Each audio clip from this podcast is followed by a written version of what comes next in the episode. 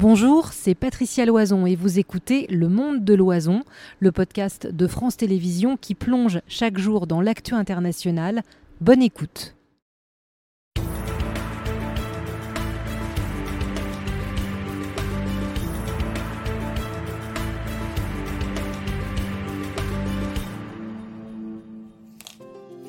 Bonsoir à tous, bienvenue dans ce monde toujours percuté sous le choc du 7 octobre en Israël, ravivé par ces images. Un bébé de 6 mois privé de sa mère, une mère de son fils à Tel Aviv, ces familles d'otages franco-israéliennes et ce papa avec son bébé dans les bras sera avec nous en direct dans un instant.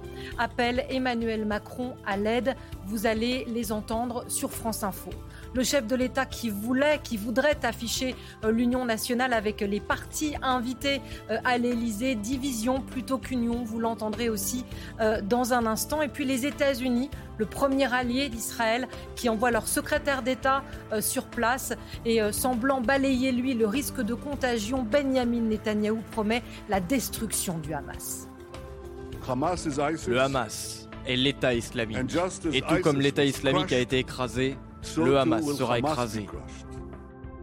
Dès 18h, on vous répond. Bien sûr, vos questions sont nombreuses sur le conflit. Vous flashez le QR code sur euh, cet écran qui s'affiche. On ira aussi sur les risques de contagion. Et pour répondre à ces questions, avec nous, toujours les meilleurs experts. Agnès Levallois. Bonsoir Agnès, maître de recherche à la Fondation pour la recherche stratégique. Gilles Bornstein, notre éditorialiste politique. Je me dépêche par respect pour le témoignage qui arrive. Bonsoir Lise Vogel.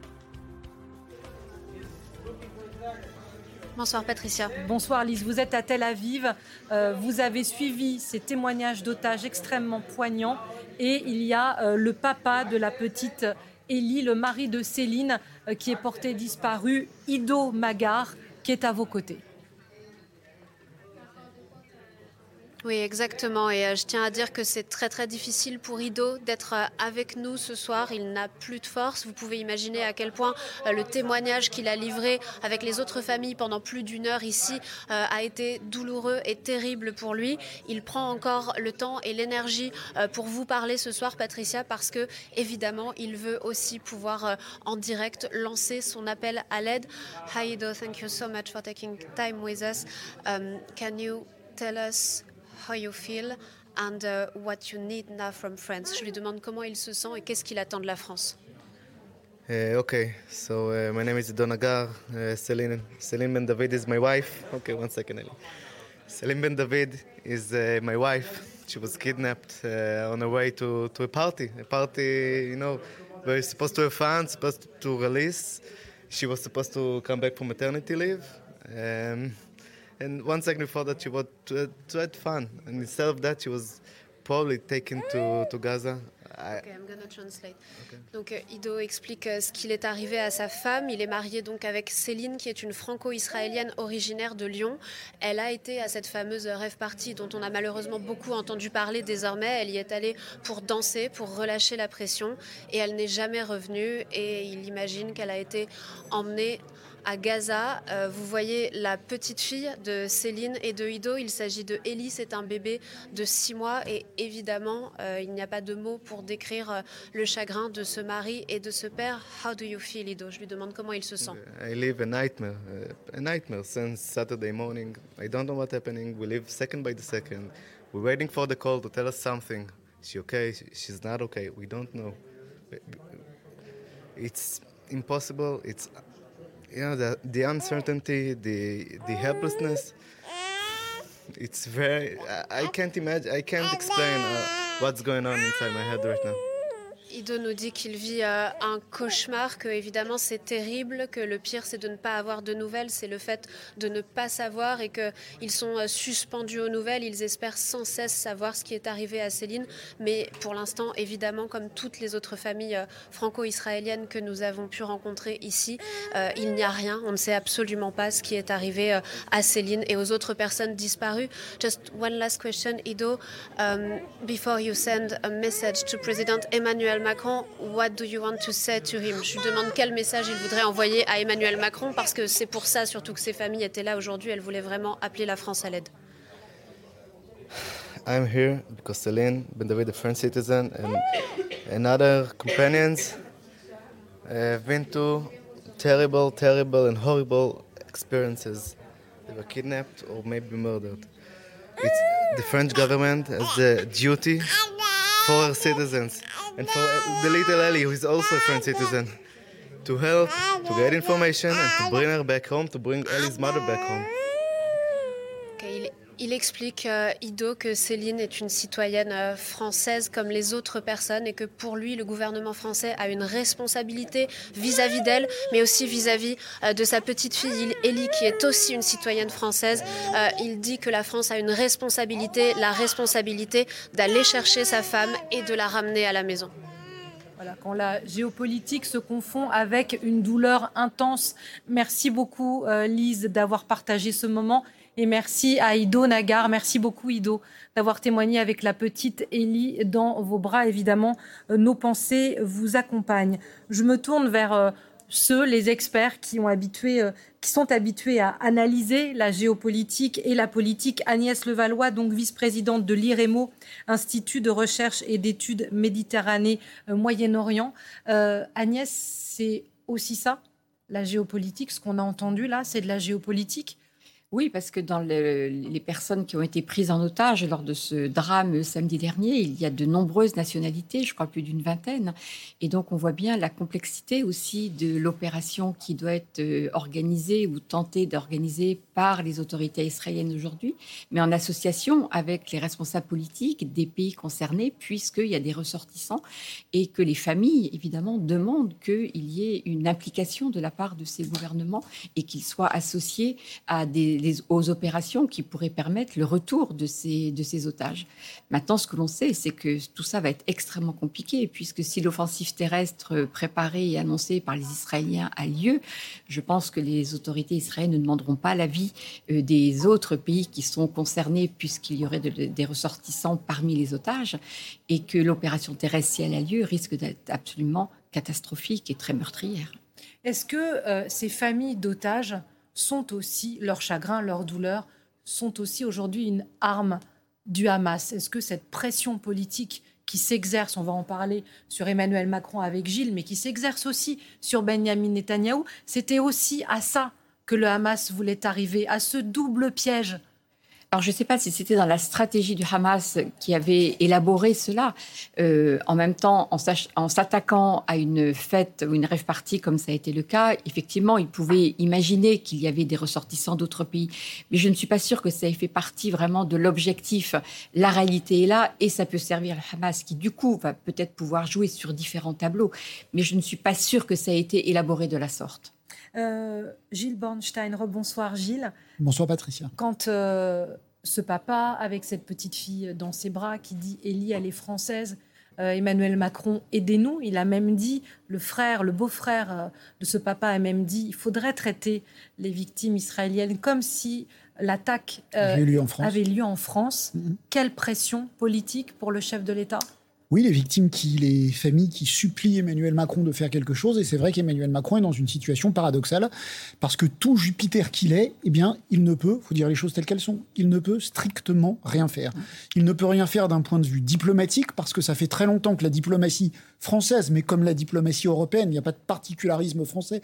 La diplomatie européenne est dépassée dans ce conflit, a abandonné, si je puis dire, toute idée d'avoir une influence euh, sur cette partie du monde, laissant ce statu quo qui convenait finalement à tout le monde entre Israël et le Hamas. Donc d'un point de vue diplomatique, Emmanuel Macron est impuissant, mais surtout sur les otages, il ne peut rien faire. C'est très différent des prises d'otages classiques. Il y a eu des otages français au Mali, au Sahel, en Afghanistan. Généralement, ils sont aux mains de groupes armés qui vite revendiquent les, enlèvements ou en tout cas font savoir à la France qu'ils sont en possession de nos ressortissants et il leur réclame une rançon. Ils revendiquent, ils discutent, tant et si bien qu'il y a des discussions, généralement officieuses, dont on n'a pas entendu parler. Il y a au Quai d'Orsay un centre de crise qui est chargé euh, de gérer ça, et on discute, on négocie, on a des preuves de vie, on peut traiter les familles, leur donner des nouvelles de leurs proches, parce que les otages, si, les ravisseurs, s'ils veulent obtenir quelque chose, évidemment, ils sont obligés de donner des preuves de vie de ces otages. Donc il se passe quelque chose. Après, Euh, souvent, les otages reviennent. Il est arrivé qu'ils ne reviennent pas, mais souvent, ils ne reviennent. Est-ce qu'on paye Est-ce qu'on ne paye pas? C'est très bien que c'est un, c'est un secret de Mais bref, la diplomatie française n'est pas inactive. La diplomatie secrète française peut faire quelque chose. Là, comme l'a dit euh, Agnès Levallois, la diplomatie française ne peut strictement rien faire. C'est d'ailleurs aucune diplomatie. Je ne suis pas certain que Joe Biden puisse davantage faire pour les otages américains qu'Emmanuel Macron pour les otages français. Et effectivement, si Tsahal veut donner l'assaut dans un immeuble euh, où il prétend, où il pense qu'il y a des membres du Hamas et que le Hamas fait savoir qu'il y a des otages, moi non plus, je ne suis pas du tout certain que Benjamin Netanyahou va appeler Macron voir Biden pour lui demander, hmm. peut-être pour les prévenir, mais pas pour leur demander leur avis. Pas pour leur demander leur avis. Donc pour celui qui veut tout le temps être en marche, Emmanuel Macron, il a voulu régler les problèmes du monde entier. On l'a vu aller à Beyrouth il y a un an et demi parce qu'il prétendait régler la situation au Liban. On l'a même vu s'occuper du Venezuela. On sait que ça a été un des derniers à parler à Vladimir Poutine parce qu'il veut tout le temps avoir une influence euh, sur la marche du monde. Domaine réservé du président de la République. C'est le domaine réservé du président de la République, mais disons les choses qu'il en fait plutôt un peu trop. J'allais pas dire un peu trop, j'allais dire un peu plus que les autres. Là, il ne peut strictement rien faire et c'est dans ces conditions qu'il aborde son intervention ce soir. Alors, j'ai hâte d'entendre aussi Agnès Levallois sur ce que pourrait faire la France diplomatiquement euh, sur euh, cette diplomatie des otages. En tout cas, le chef de l'État français a été appelé à l'aide également par la maman du petit Ethan. Vous vous souvenez sûrement de euh, cette photo de cet enfant de 12 ans emmené par le Hamas. Elle en appelle, elle aussi, cette femme au président français. Certains d'entre vous sont choqués, certains d'entre vous sont en train de pleurer. Vous ne savez pas forcément quoi nous dire, mais j'ai un message au président Macron.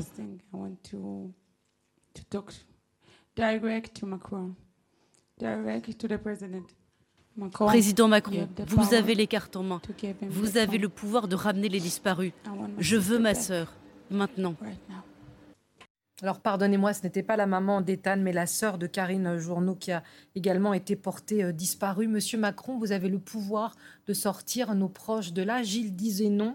On n'a aucun pouvoir, Agnès Levallois, même avec un billard à trois bandes, même en en passant par le Qatar, dont on a dit ici sur ce plateau qu'ils étaient un allié du Hamas politique. En tout cas, on sait que Paris Voir le Qatar, on a, on a des liens. Voir l'Égypte, oui. Bien sûr. Alors, ce que l'on sait, c'est qu'il y a des discussions aujourd'hui entre la France et l'Égypte, qu'il y en a euh, entre la France et le Qatar pour euh, tenter une désescalade, comme on l'a dit, donc pour aussi aborder cette question des otages. Donc bien sûr que des discussions ont lieu, mais je ne vois absolument pas quel est le moyen de pression ou quel est l'outil que peut mettre en avant la diplomatie française aujourd'hui pour tenter de récupérer les otages, euh, avec face à elle l'État d'Israël et avec un État d'Israël qui entend être complètement maître du jeu. Et je ne vois pas cet État d'Israël accepter des pressions de la part de gouvernements qui ont des, otages, enfin des ressortissants parmi les otages. Parce que le mode de fonctionnement de cet État d'Israël, qui estime là qu'il est en danger, qu'il a été évidemment euh, attaqué de la façon la plus épouvantable soit-elle, et donc c'est à cet État d'Israël de, réagir. Alors si l'État d'Israël, les autorités israéliennes ont besoin d'un coup de main, euh, rien ne va les empêcher de s'adresser à Biden euh, peut-être éventuellement à d'autres présidents. Mais je ne crois pas que ce soit nous qui ayons les cartes en main. Je ne pense pas que ce soit nous, euh, les, pays de ressortissants pris en otage, qui pourront agir. Mais éventuellement, le, seul, espace que je vois, c'est si à la demande des autorités israéliennes, parce que ça peut faciliter quelque chose, peut-être que là, il y a quelque chose à jouer. Mais spontanément, je ne vois pas ce que peut faire la diplomatie française. Vous voulez dire que je rêve dans des séries euh, policières, mais on n'a aucun contact. C'est-à-dire qu'on sait qu'au Liban, euh, la France, euh, les services secrets ont été présents. On avait des contacts au Liban. On a été une diplomatie proche du monde arabe. Aujourd'hui, il n'y a, a, pas un agent français, il n'y a personne, ou même un Européen, qui puisse entrer en contact avec un membre du Hamas a des quelque contacts part. avec le Hamas. Et la diplomatie française avait des contacts avec le Hamas. ça a fait objet de tout un tas de tensions, même au sein de la diplomatie, entre ceux qui estimaient qu'il fallait discuter avec le Hamas et ceux qui estimaient qu'il ne fallait absolument pas, en faisant une distinction entre la branche politique et la branche militaire. Donc, on a eu pendant des années des contacts et les services étaient évidemment à l'œuvre pour ces contacts. Qu'en est-il aujourd'hui de ces contacts? Parce que ce qui s'est passé depuis des années, c'est que tous les responsables du Hamas ont été progressivement euh, exécutés par les Israéliens lors d'opérations qui ont été menées pour justement essayer d'éliminer ce Hamas. Et ce Hamas, à chaque fois qu'un chef était euh, éliminé, bah, il y en avait un autre qui était nommé et qui reprenait le flambeau. Et donc, il est de plus en plus difficile de garder les contacts avec ces nouveaux responsables du Hamas. Euh, je ne le vois pas, même la, les services euh, occidentaux de façon générale, avoir des contacts avec ceux qu'on appelle Mohamed El-Daïf, qui est celui qui est considéré comme le responsable de cette euh, opération, parce que lui, évidemment, était extrêmement méfiant, parce qu'il est le numéro un sur la liste des personnes à, exécuter par Israël. Donc, oui, à un moment, on a eu des contacts, mais je crois que ces contacts sont de plus en plus difficiles parce que l'exécution permanente des responsables est bien fait qu'aujourd'hui, on a beaucoup plus de mal aussi de savoir quel est véritablement le responsable, à l'exception du Mohamed Daesh, dont on se demande même si c'est pas encore une espèce de leurre qu'on maintient euh, de face à la face du monde. Mais j'allais dire, d'une certaine manière, quand bien même on aurait des contacts, ça ne changerait finalement pas grand-chose. Je vais me répéter, mais d'habitude, quand quelqu'un enlève quelqu'un, quand un groupe enlève quelqu'un, c'est pour obtenir quelque oui, chose. Absolument. Oui, la rançon n'est pas de l'argent, mais un gain politique. On peut négocier, on peut marchander, on peut accepter ce qu'ils nous demandent, on peut le refuser, on peut essayer tout un tas de choses. Là, ils ne demandent rien du tout. S'ils ont pris des otages, ce n'est pas pour les marchander, ce n'est pas pour les rendre, c'est pour s'en... pas, il y aura peut-être des demandes de libération de prisonniers, il y aura peut-être un déferment de Pour l'instant, c'est pour s'en servir comme bouclier. Pas pour les rendre. C'est pas pour les rendre, c'est pour s'en servir comme bouclier. Donc, certes, euh, donc c'est la double peine. Un, nous n'avons pas de contact avec le Hamas, et deux, quand bien même on en aurait, ça ferait pas forcément avancer tellement les choses non plus. On peut imaginer, pas aujourd'hui, parce qu'évidemment c'est beaucoup trop tôt par rapport au drame qui s'est passé samedi, mais on peut tout à fait imaginer que euh, certains membres du Hamas mmh. peuvent, pourraient, on va essayer de, réfléchir, même si ça peut mmh. paraître complètement fou, mais pourraient se dire c'est l'occasion pour parler avec des diplomaties et pour justement exiger cette reconnaissance et cette volonté euh, de la communauté internationale. les, événements, les événements de samedi ont rendu plus difficile. C'est bien ce que c'est pour ça que j'ai pris la précaution de dire, avant mon propos de dire que euh, ça n'est pas du tout à l'ordre du jour aujourd'hui. Mais on ne peut pas exclure que certains membres du Hamas à terme se disent eh bien il faut essayons de, de, de, de, mettre en avant, parce que c'est vrai que là, le Hamas a remis cette question palestinienne sur le devant de la scène, parce qu'elle avait été complètement mise sous le tapis par tout le monde, et comme vous l'avez dit tout à l'heure, tout le monde s'en contentait. Et donc, est-ce que ça peut? Mais dans le contexte actuel, évidemment, c'est beaucoup trop tôt pour envisager cette hypothèse. Et le contexte actuel, ce soir, c'est aussi euh, ces milliers de ressortissants étrangers. Vous en parliez d'ailleurs en parlant aussi des otages, mais eux qui sont bloqués en Israël, parce que les vols, évidemment, sont de moins en moins nombreux. Il y a des Français, un premier vol spécial d'Air France pour euh, rapatrier euh, ses concitoyens est parti de Tel Aviv à 16h40, donc euh, il y a à peine une petite heure. Un second vol aura lieu vendredi et nous vous retrouvons en duplex de l'aéroport de Ben Gourion, Majid Kiat. Le premier vol est parti, je le disais, il y a très peu de temps. Oui, le, vol a, même eu euh, du, retard, plus de 45 minutes de, retard au, départ, mais euh, le vol est plein. Il y a de nombreux touristes qui sont présents dans, ce vol. C'était le cas notamment euh, d'un père de famille qui était venu en, vacances ici en Israël avec, avec ses enfants. Il nous expliquait qu'il devait rentrer initialement mardi, mais qu'avec cette situation, eh bien, il a dû attendre, s'inscrire sur une liste et il a pu accéder à ce vol avec l'ensemble de sa famille. C'était extrêmement compliqué ces derniers jours, nous disait-il, parce qu'il y a des sirènes d'alerte un peu partout en, Israël depuis, samedi dernier. Et puis il y a quelques résidents, nous dit-on, euh, du côté du, consulat dans cette euh, liste de personnes qui ont pris la direction de, la France. C'était le cas de euh, cette mère de famille. Elle a quatre enfants. Elle vivait depuis 2015 dans le nord d'Israël et elle a décidé de, partir, laisser sa maison avec ses, ses, enfants et son mari. Nous avons pu recueillir son témoignage avec Lou Cricorian. Je vous propose de l'écouter. C'est vrai qu'hier soir, euh, quand on nous a annoncé qu'il y avait peut-être des parachutistes euh, comme samedi qui revenaient sur le territoire, et là c'était dans notre région, euh, je vous avoue que j'en étais à chercher les couteaux de cuisine et à m'armer. On se sent vraiment, vraiment nu et on sait qu'ils vont venir sans aucun état d'âme. Donc euh, ouais, là euh, on est au stade où euh, on pense plus qu'on peut rester. Un très grand soulagement d'être proche de notre famille. Nous ce qu'on voulait c'était dans ces moments-là, être seul ici, ça devenait trop dur à tenir. Ils sont morts d'inquiétude pour nous depuis les jours qui avancent.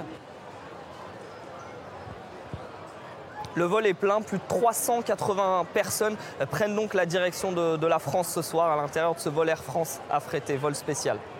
Merci beaucoup Majid Kiat et euh, de Tel Aviv. On va aller plus vite que cet avion. On va aller à Roissy euh, rejoindre euh, Mohamed Medzeraï. Bonsoir Mohamed, beaucoup d'attentes, beaucoup d'espoir.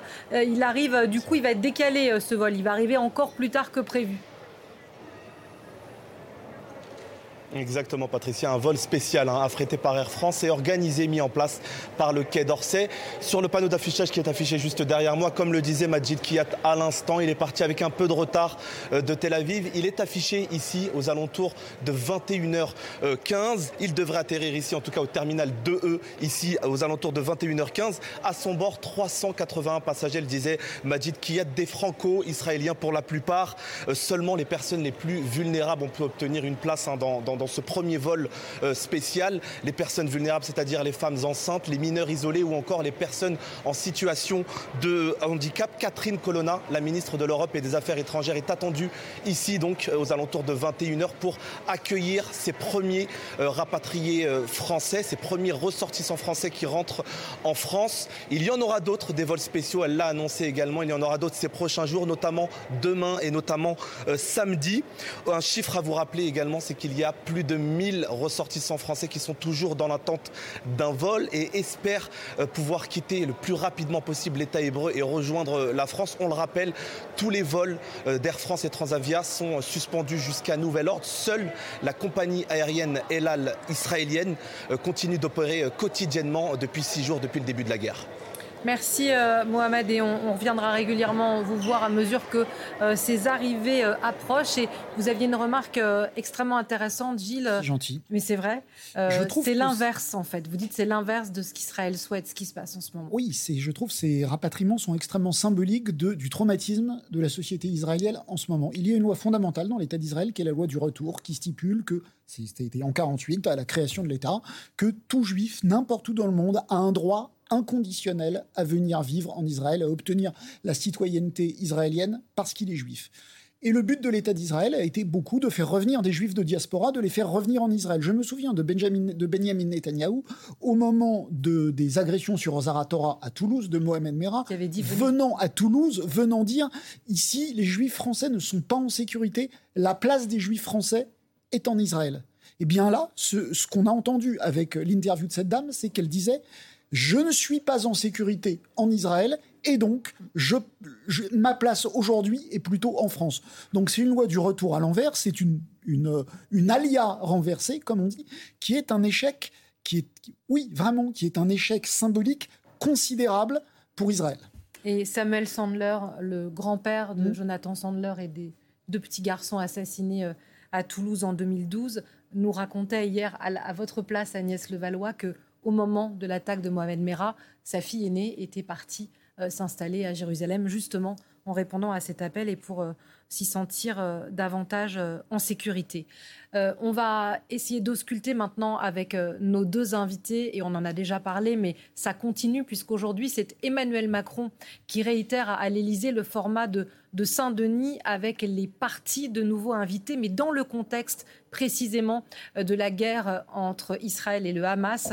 Euh, le conflit déchire déjà, vous le savez, la gauche avec LFI et la NUPES.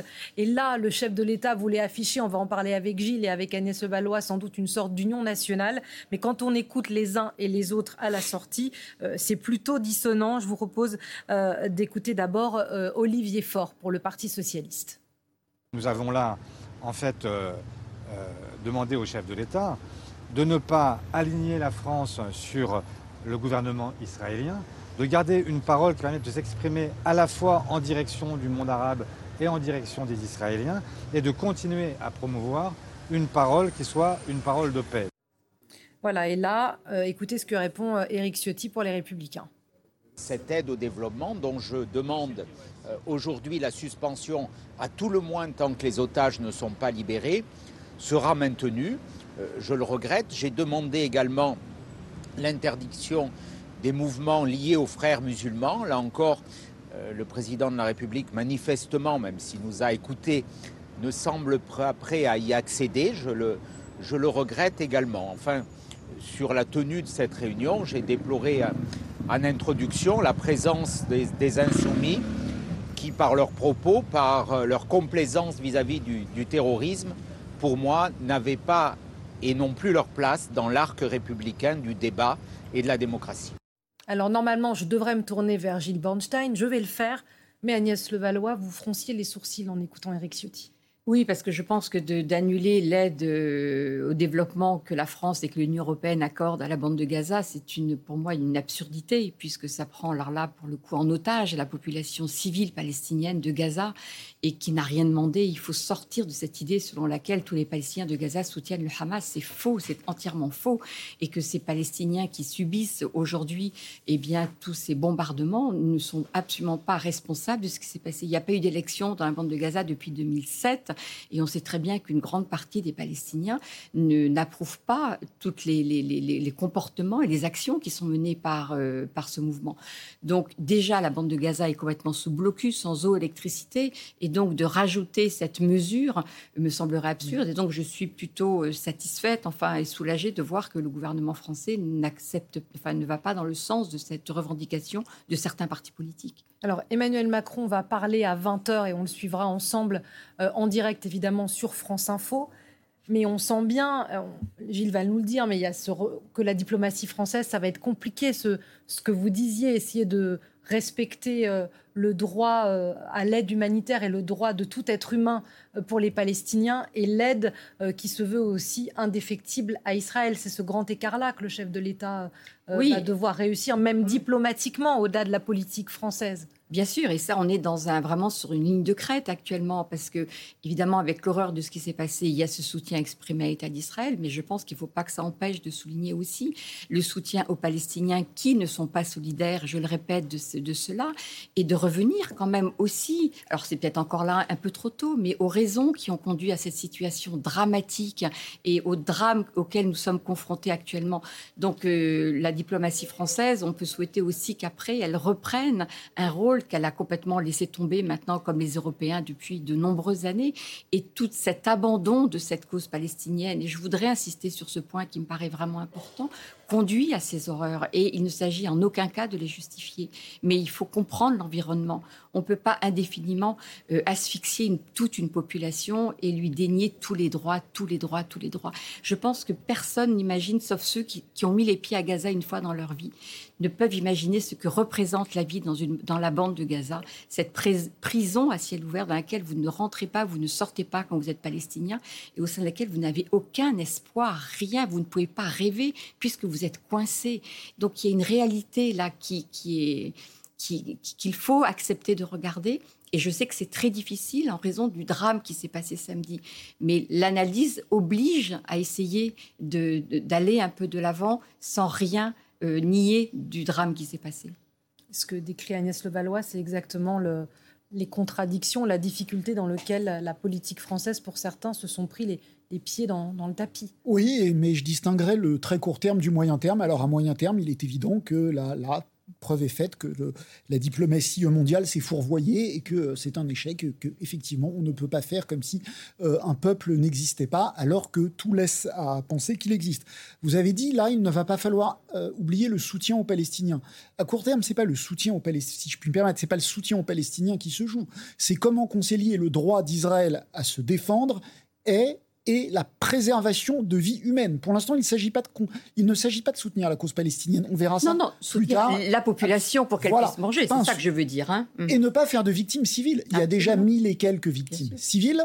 Euh, le droit, les conventions de Genève s'appliquent. Israël, à ma connaissance, a signé euh, les conventions de Genève. Donc le droit, Israël est censé appliquer le droit international.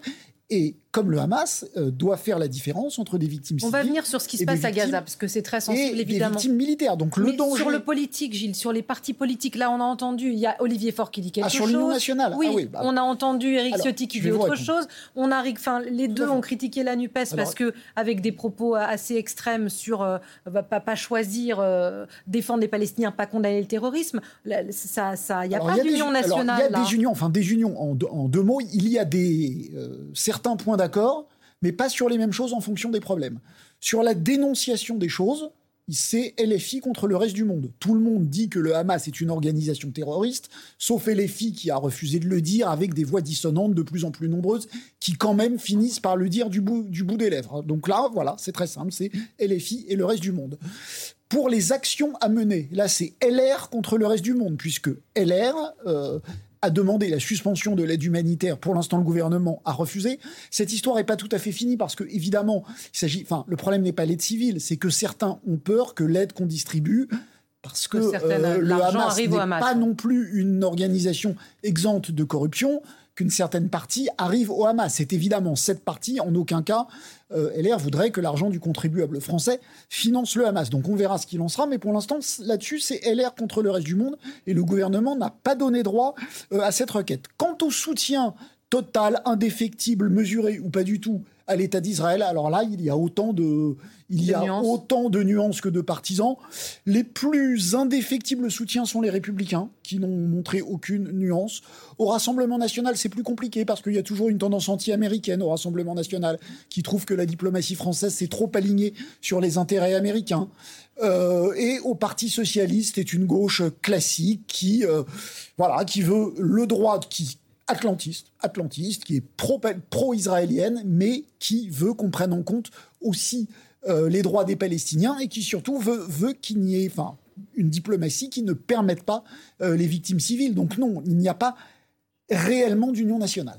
Alors pendant que vous parlez, ces images euh, des bombardements à Gaza euh, qui continuent, euh, nous sommes jeudi, ils ont commencé en tout début de semaine, on en est à plusieurs jours désormais de bombardements avec plus de 1000, presque 1300 si je ne me trompe pas, victimes civiles palestiniennes. Je voulais juste vous demander un dernier mot peut-être de politique intérieure, Gilles, tout en regardant cette image, celle qui a surpris sur le positionnement dans l'importation de la crise Israël-Hamas en France, c'est Marine Le Pen qui devient une espèce de soutien euh, complet euh, à Israël. C'est quand même nouveau ça. C'est relativement nouveau, c'est pas complètement nouveau, c'est relativement nouveau. Ça fait un certain temps que Marine Le Pen essaye de se concilier euh, les bons, essaye de faire ami-ami avec les dirigeants israéliens. Jusqu'à présent, elle avait eu du mal, elle n'avait jamais été reçue, en dépit du fait qu'elle disait que sur la scène nationale, elle défendait plutôt euh, euh, les juifs de France contre les attaques que, dit-elle, elle subit, il, que cette, cette communauté subit de la part des musulmans. Mais comment dire les choses. C'est vrai que là, Marine Le Pen a dit, en prononçant le mot de pogrom à l'Assemblée nationale, a dit à peu près ce qu'une grande partie de la communauté juive veut entendre, à l'inverse de son père qui a créé le Rassemblement national avec des collabos, qui avait parlé du détail de l'histoire en parlant de la Shoah, qui avait parlé de Durafour crématoire, qui faisait des jeux de mots et qui, sans le dire ouvertement, était assez négationniste. Donc elle a réussi à complètement renverser les choses en disant ce qu'une partie de la communauté veut entendre, là où LFI a dit en grande partie ce que la communauté juive ne voulait pas entendre. Donc c'est vrai que de ce point de vue-là, il y a une inversion des choses. Et on va aller faire le point sur ce qui se passe à Gaza alors que les bombardements euh, se succèdent, que les tirs de roquettes en représailles continue. Nous sommes euh, en direct avec cette bande de Gaza et surtout euh, la ville de Gaza, Gaza City, qui est euh, bombardée. les frappes israéliennes lancées en riposte, vous allez le voir, ont transformé en ruine des immeubles entiers. Je vous donnais le chiffre tout à l'heure, le voilà précisément 1354 000 Palestiniens sont morts en six jours dans la bande de Gaza, majoritairement de, des civils et parmi eux des enfants. Valérie Lerouge. Des scènes de panique et de détresse dans des hôpitaux débordés. À Gaza, les blessés arrivent en continu, déposés parfois à même le sol. Parmi eux, beaucoup d'enfants et autant de mères choquées qui crient leur colère. Les médecins manquent de tout, à commencer par l'électricité. La pénurie d'électricité nous amène vers une grande catastrophe humanitaire. Si on ne résout pas le problème dans les jours à venir, ce sera une tragédie humanitaire sous les yeux du monde entier. Pour le sixième jour consécutif, l'armée israélienne bombarde sans relâche la bande de Gaza. 1354 morts selon les autorités locales, des milliers de blessés et des quartiers entiers soufflés comme rayés de la carte. Officiellement, Israël vise des sites du Hamas. Le Premier ministre assume vouloir liquider le mouvement terroriste. Tout membre du Hamas est un homme mort. Le Hamas, c'est Daesh et nous allons les écraser et les détruire comme le monde a détruit Daesh. Le blocus décidé par Israël rend les conditions de vie de plus en plus difficiles ce professeur de français que nous avons pu joindre ce matin vit reclus dans son appartement avec sa famille. On s'adapte. Mieux de manger trois repas, on mange un repas par jour. Donc on ne peut pas manger trois repas parce qu'il y a un manque. On a quelques conserves comme se laver, on, on est obligé. On achète des bouteilles d'eau et des magasins, des supermarchés proches pour se laver, pour laver. Donc euh, voilà. Le comité international de la Croix-Rouge alerte ce matin et craint que la situation humanitaire dans la bande de Gaza devienne, je cite, très vite ingérable. Et on retourne en direct avec euh, cette image euh, qui filme les bombardements de Gaza avec ces explosions au moment où on se parle. Israël assure euh, qu'ils visent les immeubles. Les Palestiniens répondent que c'est un tapis de bombes. Je vous rappelle le bilan 1354 morts. On a vu aussi en représailles euh, ou en, retour de ces bombardements des tirs de euh, roquettes. Agnès Levallois est toujours avec nous. Nous ont rejoint Pascal Boniface. Bonsoir monsieur. Bonsoir. Et bienvenue directeur de l'Institut des relations internationales et stratégiques, l'IRIS. On citera euh, évidemment euh, votre livre et puis on accueille aussi euh, Jean-Paul Chagnolo, professeur émérite de sciences politiques à l'Université de Cergy-Pontoise et président de l'IREMO, Institut de recherche et d'études Méditerranée, Moyen-Orient, l'IREMO en force ce soir avec nous et évidemment Alban Mikosi, notre éditorialiste de politique étrangère avec des infos, des chiffres qui collent aux images qu'on vient de voir. Oui, si on peut remettre un instant les, images de, Gaza, parce que l'armée israélienne vient de communiquer euh, cet après-midi un premier chiffre, 4000 tonnes euh, d'explosifs, 4000 tonnes d'explosifs sur Gaza euh, lors des 60 dernières heures. ça donne une idée, 4000 tonnes, c'est une salve d'explosion toutes les 30 secondes. Euh, l'armée israélienne qui affirme euh, qu'elle poursuit son objectif, qui est de viser toutes les installations du Hamas à l'intérieur euh, de la bande de Gaza. Et puis un mot du CICR qui vient de déclarer que la situation dans les hôpitaux de Gaza est extrêmement préoccupante. Ils sont en grande souffrance, d'après le communiqué du CICR. D'abord pour une pénurie de médicaments qui pourrait arriver demain soir et aussi parce que, vous le savez, l'électricité est de plus en plus fragile à, Gaza. Et même avec les groupes électrogènes, l'hôpital de Gaza affirme, l'un des hôpitaux de Gaza affirme que dans 24 heures, il n'y aura plus d'énergie dans cet hôpital. Euh, on en parlait avec Agnès euh, à l'instant, mais c'est des images, on a vu, on en verra d'autres euh, extrêmement difficiles, d'enfants, euh, de, familles qui cherchent leurs proches sous les décombres. Est-ce que l'émotion extrêmement forte après l'attentat en Israël, l'attaque, va, se partager, j'allais dire, et, être aussi sensible à ce que subissent les civils palestiniens? Euh, à présent? Est-ce qu'il va y avoir cette prise de conscience qu'il y a aussi des victimes civiles en rétorsion, j'allais dire, de l'autre côté? Euh, Je crois que nous sommes en ce moment dans une phase où, effectivement, il y a une formidable émotion euh, qui a été provoquée par ces attaques du, Hamas, qui, à mes yeux, constituent un crime de guerre, des crimes contre l'humanité. Mais ça ne peut en rien non plus, à l'inverse, justifier ce qui est en train de se passer. C'est-à-dire que bombarder avec, euh, vous venez de dire, 4000 tonnes d'explosifs, ça va conduire à, chaque jour à des choses absolument terribles. Et on peut espérer euh, d'abord que le politique va s'en mêler, parce que si on est simplement dans, la revanche et dans la haine, parce que c'est ça qui se passe, euh, on ne fera qu'aggraver encore les choses. S'il n'y a pas du politique pour rehausser tout ça, quand vous dites ça, ça peut être le gouvernement d'urgence d'union nationale. Penser l'avenir, simplement. Mais simplement, ils sont incapables en Israël de le faire. Et puis les réactions occidentales ne sont pas à ce jour dans cette euh, position. Mais si on ne pense pas en termes politiques, on va continuer à bombarder avec tous les, tous les massacres que ça va impliquer. Et puis surtout, ça veut dire qu'on on, insulte l'avenir. C'est-à-dire que les, enfants dont vous parlez, eh bien ces enfants-là, euh, évidemment, ils auront toujours en mémoire ce qui s'est passé. Je parle des enfants palestiniens. Euh, donc, et on parle en plus de quelque chose qui est, qui est terrible, c'est que si on ouvre Rafah, c'est-à-dire la frontière entre Gaza et l'Égypte, ça pourrait signifier que des dizaines de milliers de gens vont partir. Elias Sambar, dans Le Monde, l'ancien ambassadeur, euh, palestinien à l'UNESCO parlait d'une nouvelle Nakba. Et c'est vrai qu'il y a ce risque-là. Et une, probablement une catastrophe avec ne pourrait donc, pas on va revenir. se retrouver dans cette position terrible de, massacre de civils, il faut le dire et le réaffirmer, euh, sans aucune justification véritable, et puis euh, des gens qui partent et qui risquent de partir pour longtemps. En plus, il faut rappeler que 80% de la population euh, palestiniennes de Gaza sont des réfugiés. Donc ça veut dire que ce sont les enfants, les petits-enfants des réfugiés de 48 qui seraient conduits à leur tour à partir nulle part. Voilà la situation et c'est terrible. Donc effectivement, par votre question, dans les temps qui viennent, euh, j'espère que l'opinion publique prendra conscience du drame qui, est, qui est, le conflit israélo-palestinien, qui est une guerre qui touche les uns et les autres. Pascal Boniface. Bah, il y a des gens qui vont changer d'opinion, effectivement, mais je doute que les diplomaties européennes le changent on a un scénario assez connu, il faut un certain nombre de morts avant que la diplomatie européenne euh, essaye euh, plus ou moins d'appeler à un cessez-le-feu. Et pour l'instant, ce n'est pas le cas.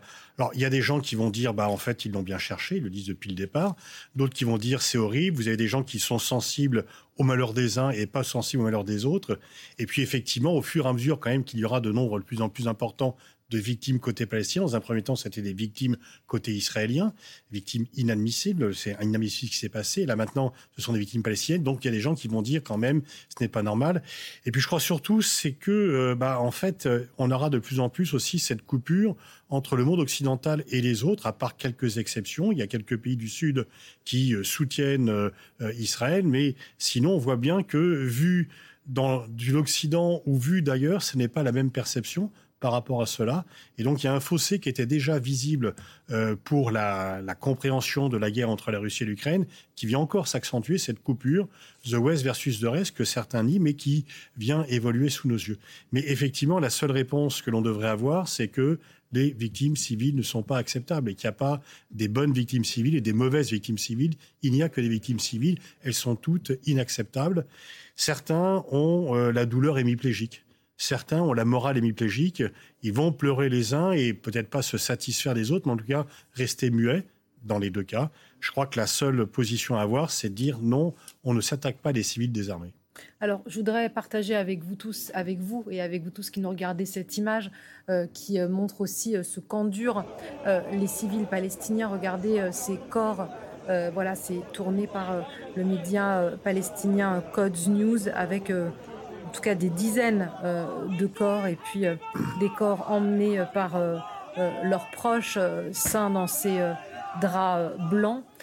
écoutez en écho à ces images ce que déclarait il y a quelques heures la Ligue arabe qui était réunie. يصعب علينا وصف ما يشهده قطاع غزه اليوم من مجازر جماعيه اشبه ما تكون بالاباده بجميع أنواع الأسلحة حتى المحرمة دوليا. إننا ازاء كارثة إنسانية تتشكل أمام ناظرينا تتمثل بالقتل المستهدف والتدمير الممنهج والترحيل القسري عن قطع المياه والكهرباء والوقود والغذاء والدواء. Avec, vous l'avez peut-être lu, euh, si vous ne comprenez pas euh, l'arabe, euh, c'est comparé presque à un, un génocide, c'est ce que dit ce, Euh, ce monsieur, comme disait euh, Pascal Boniface, Agnès ça va être les. Si on n'a pas le cerveau hémiplégique, justement, c'est les morts contre les morts, les morts contre les morts. Enfin, c'est. Il n'y a, a, pas d'issue là. Bah là, c'est un piège terrible parce qu'effectivement, on est dans une situation où ce qui s'est passé samedi est absolument dramatique. La riposte est dramatique parce qu'à chaque fois, ce sont des civils qui sont, euh, qui sont concernés et qui empêchent, en raison de la évidemment l'émotion qui sort, qui empêche d'essayer de réfléchir et d'essayer de dire des choses pour trouver une autre voie que simplement être dans la compassion à l'égard des uns ou des autres ou éventuellement des deux. Évidemment, il faut qu'on arrête ce, délire dans lequel euh, nous nous trouvons dans cette situation, non seulement à Gaza, mais des Palestiniens d'une façon générale. Parce que là, on parle beaucoup de Gaza et à juste titre. Mais tout ce qui se passe en Cisjordanie depuis des mois et des mois, dont on ne parlait plus, qui passait vraiment conflit de basse intensité, des morts régulièrement côté palestinien, dont on ne parlait plus, qui ne faisait plus du tout l'objet d'une attention particulière. Et donc le drame, il est là. Comment peut-on accepter de ne pas suivre, de ne pas se battre pour trouver une solution à ce conflit, le plus vieux conflit de la région, qu'on a cru finalement pouvoir se passer, dont le règlement n'était plus du tout une priorité. Mais est-ce que les pays arabes n'ont pas aussi une partie, en tout cas, leur responsabilité Parce que là, on a beaucoup parlé euh, des accords d'Abraham, c'est un terme qui va devenir euh, euh, familier. Est-ce que le fait d'avoir voulu faire la paix pour les pays arabes aussi, en mettant les Palestiniens de côté, et, est-ce que ces accords aujourd'hui sont en jeu? Est-ce que la rue arabe, au vu de ces images, et est-ce que c'est aussi un pari du Hamas, peut se réveiller et dire maintenant euh, nous, on les oublie plus, les Palestiniens. Mais les sociétés arabes n'ont pas approuvé ces accords d'Abraham. Dans les pays dans lesquels les, les, accords ont été signés, je pense au Maroc en particulier, 67% de la population marocaine était contre ces accords. Mais dans ces sociétés, malheureusement, dans beaucoup de ces pays-là, il y a une distorsion énorme entre le pouvoir et les sociétés. Donc pourquoi aujourd'hui on a vu des scènes dans les pays arabes aussi de soutien au Hamas? C'était cette espèce de revanche face au pouvoir autoritaire qui s'était lancé dans ce processus de normalisation. Donc bien sûr que les pays arabes qui ont normalisé sont tout à fait responsables, ont une part aussi dans ce qui se passe. Mais il me semble que tout ce processus de normalisation a conduit aussi au drame que nous avons vécu euh, ces, derniers jours. Et c'est là où il faudrait qu'il y ait un vrai réveil de... Alors, qui peut faire quelque chose Ça, ça va être une question. Alors la transition est tout trouvée alors que euh, si on, zoome sur cette image en direct et Alban nous le rappelait, plus d'électricité, plus d'eau, euh, nous, ne, serons intransigeants, on dit les Israéliens, plus rien ne va passer. C'est pour ça que cette, cette image euh, ce soir à Gaza n'est éclairée que par la lueur des bombardements. écoutez, qui peut intervenir, qui peut peser, qui peut être entendu par les uns ou les autres? Est-ce les États-Unis? Anthony Blinken Blinken, le secrétaire d'État américain, a été euh, dépêché en Israël et regardez ce qu'il a déclaré en arrivant. Écoutez plutôt. The message that I bring to Israel is this. You may be strong enough on your own to defend yourself, but as long as America exists, you will never ever have to. We will always be there by your side. Pascal Boniface, je me tourne vers vous, monsieur. Euh, les propos étaient plus mesurés chez les Américains il y a quelques heures en disant euh, défense absolue d'Israël, mais euh, respect du droit international en ce qui concerne les Palestiniens. Comment vous analysez les, les propos d'Anthony Blinken? C'est ça n'a jamais cessé de l'être, mais là on vient en allié, premier allié d'Israël. Non, c'est dire faites ce que vous voulez. Allez-y, on vous soutient. Il n'y a pas de conditionnalité dans le soutien.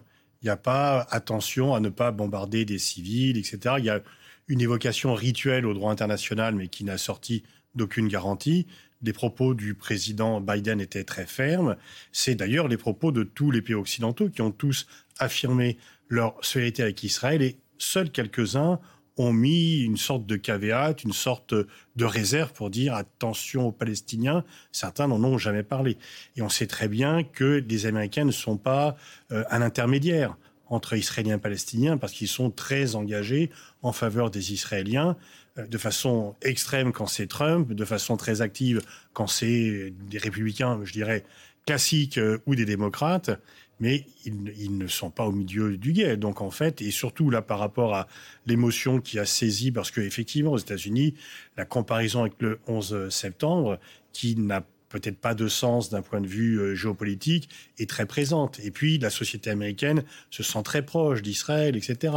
Euh, même si les juifs américains sont de moins en moins en soutien, notamment avec ce gouvernement, et que les juifs américains ont pris des distances avec l'actuel gouvernement israélien, parce que, bon, mais là, dans les périodes, disons, de troubles, dans les périodes où il y a beaucoup de morts, c'est en fait un, c'est un soutien inconditionnel. Donc, un soutien inconditionnel, par définition, n'est pas conditionné par des réserves.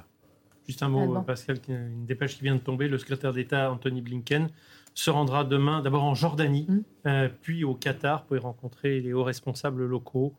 Euh, voilà, je vous livre l'information telle qu'elle vient de tomber. Oui, peut-être là au Qatar, euh, c'est pour voir s'il peut y avoir des négociations sur les otages, pour faire quelque chose. La Jordanie ne peut absolument rien dans cette affaire. Et donc, les, disons que les intermédiaires traditionnels, quand ça chauffe trop entre le Hamas et Israël, c'est l'Égypte et le Qatar. Mais ça vient un peu plus tard. Là, c'est trop chaud pour qu'ils puissent agir. Euh, Monsieur Chagnolo, vous êtes d'accord avec l'analyse de Pascal Boniface? Les Américains, là, ne sont pas euh, un intermédiaire, vont être l'allié euh, tout-puissant et pour l'instant, on en reste là Ils ont été des... Oui, je suis d'accord. Ils ont été des intermédiaires jusqu'à 2014 à peu près, même jusqu'à 2016, c'est-à-dire à, l'époque de Barack Obama, qui a fait toute une série d'initiatives via son secrétaire d'État, John Kerry. Et ils ont, et on l'a déjà oublié, mais c'est presque une autre époque, euh, ils ont euh, permis l'adoption par le Conseil de sécurité d'une résolution qui est la plus importante de toutes, et depuis il n'y en a plus eu, c'était en décembre 2016, qui rappelait des fondamentaux, qui rappelait l'indice de deux États, qui disait dans le texte même, le statu quo n'est pas tenable. C'est la résolution du Conseil de sécurité qui dit ça, qui rappelait l'illégalité de la colonisation, que c'était contraire au droit international. Bref, vous avez dans ce texte voté à l'unanimité tous les éléments. Sauf que euh, ce texte est voté au moment où Obama s'en va puisque nous sommes en décembre 2016 et arrive quelques jours plus tard un certain Donald Trump. Et Donald Trump va prendre exactement le, contre-pied et on va être dans la négation du droit international.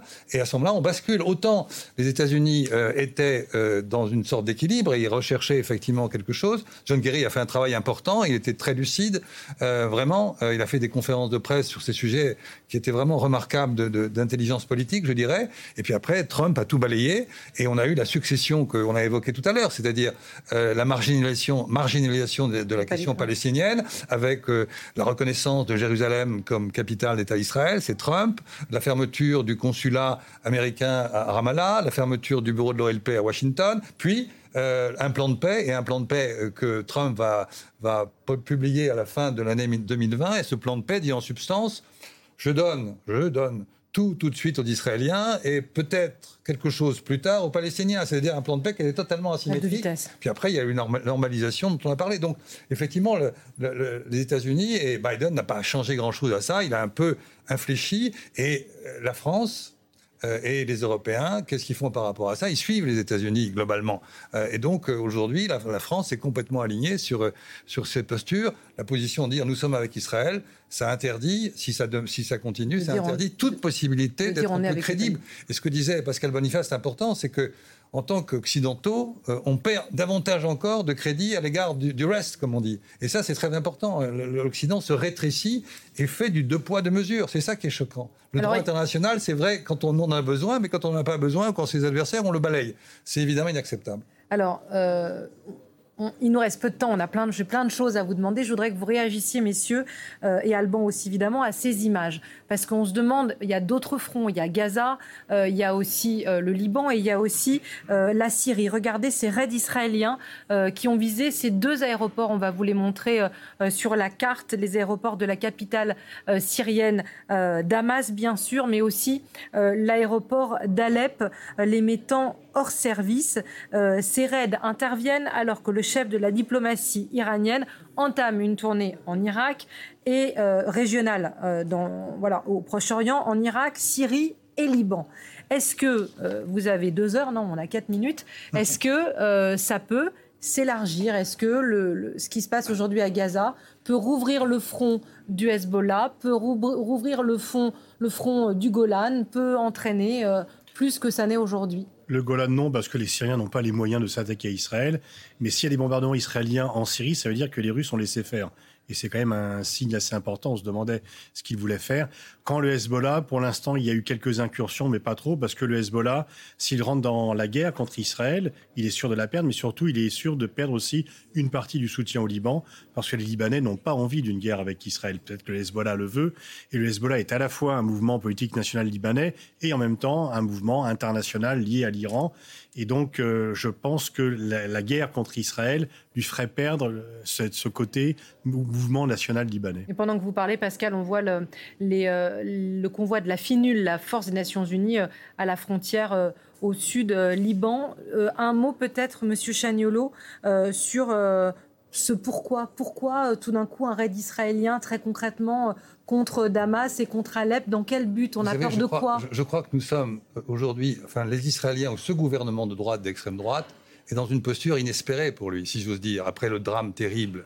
Il a les mains libres. Il a les mains libres. Et il est dans l'impunité la plus totale. Or, qu'est-ce qui prévaut aujourd'hui? C'est une seule chose, l'usage de la force. Et malheureusement, ça se fait aussi dans d'autres régions du monde. Donc l'usage de la force, dont ce qu'il pouvait ne pas faire euh, avant, il va le faire. Et c'est pour ça que euh, l'ouverture d'autres fronts est possible. Moi, j'étais euh, sur le Hezbollah. Je pense, comme, Pascal, que dans un premier temps, comme le Hezbollah est dans une posture de domination au Liban, il a, un ancrage très fort et que le Liban est dans une situation économique absolument désastreuse, catastrophique, il n'a pas intérêt à le faire. Mais en même temps, si se passe des choses terribles à Gaza, pardon pour le même temps, s'il se passe quelque chose de terrible, et il va se passer quelque chose de terrible, c'est déjà en cours euh, à Gaza, je vois mal non plus le Hezbollah euh, au nom de sa solidarité, ne rien faire. Donc il va être dans, une situation extrêmement ambivalente. Je suis solidaire, il y a un drame là-bas, on, bombarde, on met 4000, 4000 tonnes et je ne bouge pas. Donc c'est pas exclu malheureusement qu'il y ait aussi un front, euh, sur la frontière. Et j'ajouterai un dernier mot, que le Hezbollah a des moyens d'une puissance qu'on n'imagine pas aujourd'hui quand on voit Mais ce que vous restez avec nous tous les deux, vous allez répondre à nos téléspectateurs qui, qui, vont vous poser vos questions dans, dans, quelques minutes. Alban, vous aviez des précisions sur ces frappes deux justement. informations vraiment techniques pour le coup. Euh, les frappes sur les aéroports ont détruit euh, le tarmac et les pistes. L'objectif, c'est aussi techniquement, militairement, euh, d'empêcher des avions de s'y poser et pas seulement demain l'avion du ministre iranien des Affaires étrangères, mais c'est aussi des avions de renfort, c'est des avions de matériel qui ne pourront pas arriver par la Syrie. Quant au euh, chef de la diplomatie iranienne, M. Hossein Amir Abdoulanian, il a annoncé qu'il passerait par Bagdad demain, à défaut de pouvoir se poser euh, à Damas. Euh, voilà la situation à l'heure actuelle. Et puis il y avait un papier dans l'Orient le jour qui répondait aussi sur le Hezbollah en disant que les, responsables du Hezbollah, effectivement, vous rejoignez complètement, disaient seraient bien embarrassés de devoir se lancer dans le conflit, mais que de toute façon, à terme, ce n'est pas eux qui décident et que la décision, elle se prendra à Téhéran et que si Téhéran leur dit d'y aller, eh ben, ils iront. Et il nous reste du temps pour répondre euh, à toutes nos questions et à vos questions en particulier. Messieurs, vous restez avec nous et Myriam euh, Bounafa va nous rejoindre. Et Myriam, vous nous rappelez, vous nous expliquez euh, comment participer à On vous répond tout de suite. Vous êtes encore très nombreux à nous poser des questions. Elle m'arrive en direct sur cette tablette. C'est le cas depuis le début de euh, cette guerre entre Israël et le Hamas. Vous continuez à nous poser vos questions en direct. Nos invités restent avec nous. On va parler évidemment du conflit qui se joue, l'aspect euh, peut-être diplomatique davantage sur la demi-heure qui arrive et l'aspect plus militaire dans un second temps avec euh, également eh bien, ces risques de contagion du conflit, que ce soit en France ou dans le Proche-Orient. La technique, vous la connaissez. Maintenant, vous êtes habitué. Il y a ce QR code sur votre écran. Prenez votre appareil photo sur votre téléphone portable, vous visez ce QR code et un lien apparaît, vous cliquez dessus, vous posez euh, vos questions. Je vous le dis, elles m'arrivent en direct sur euh, cette tablette et euh, nous les présentons eh bien, à nos journalistes et à nos experts. On vous répond, c'est tout de suite. Et pour vous aider à, préparer vos questions, si vous avez Géostratégique 2 avec vous les grands enjeux du monde contemporain aux éditions euh, d'Uno euh, de Pascal Boniface, eh bien allez-y, vous aurez euh, de quoi nourrir votre questionnement. On vous retrouve avec nos invités pour vous répondre juste après la météo. Voilà, vous venez d'écouter Le Monde de l'Oison, un podcast de France Télévisions. N'hésitez pas à vous y abonner pour suivre la marche du monde. Vous pouvez aussi nous retrouver en vidéo sur France Info Canal 27 du lundi au vendredi à 17h50 et sur France.tv.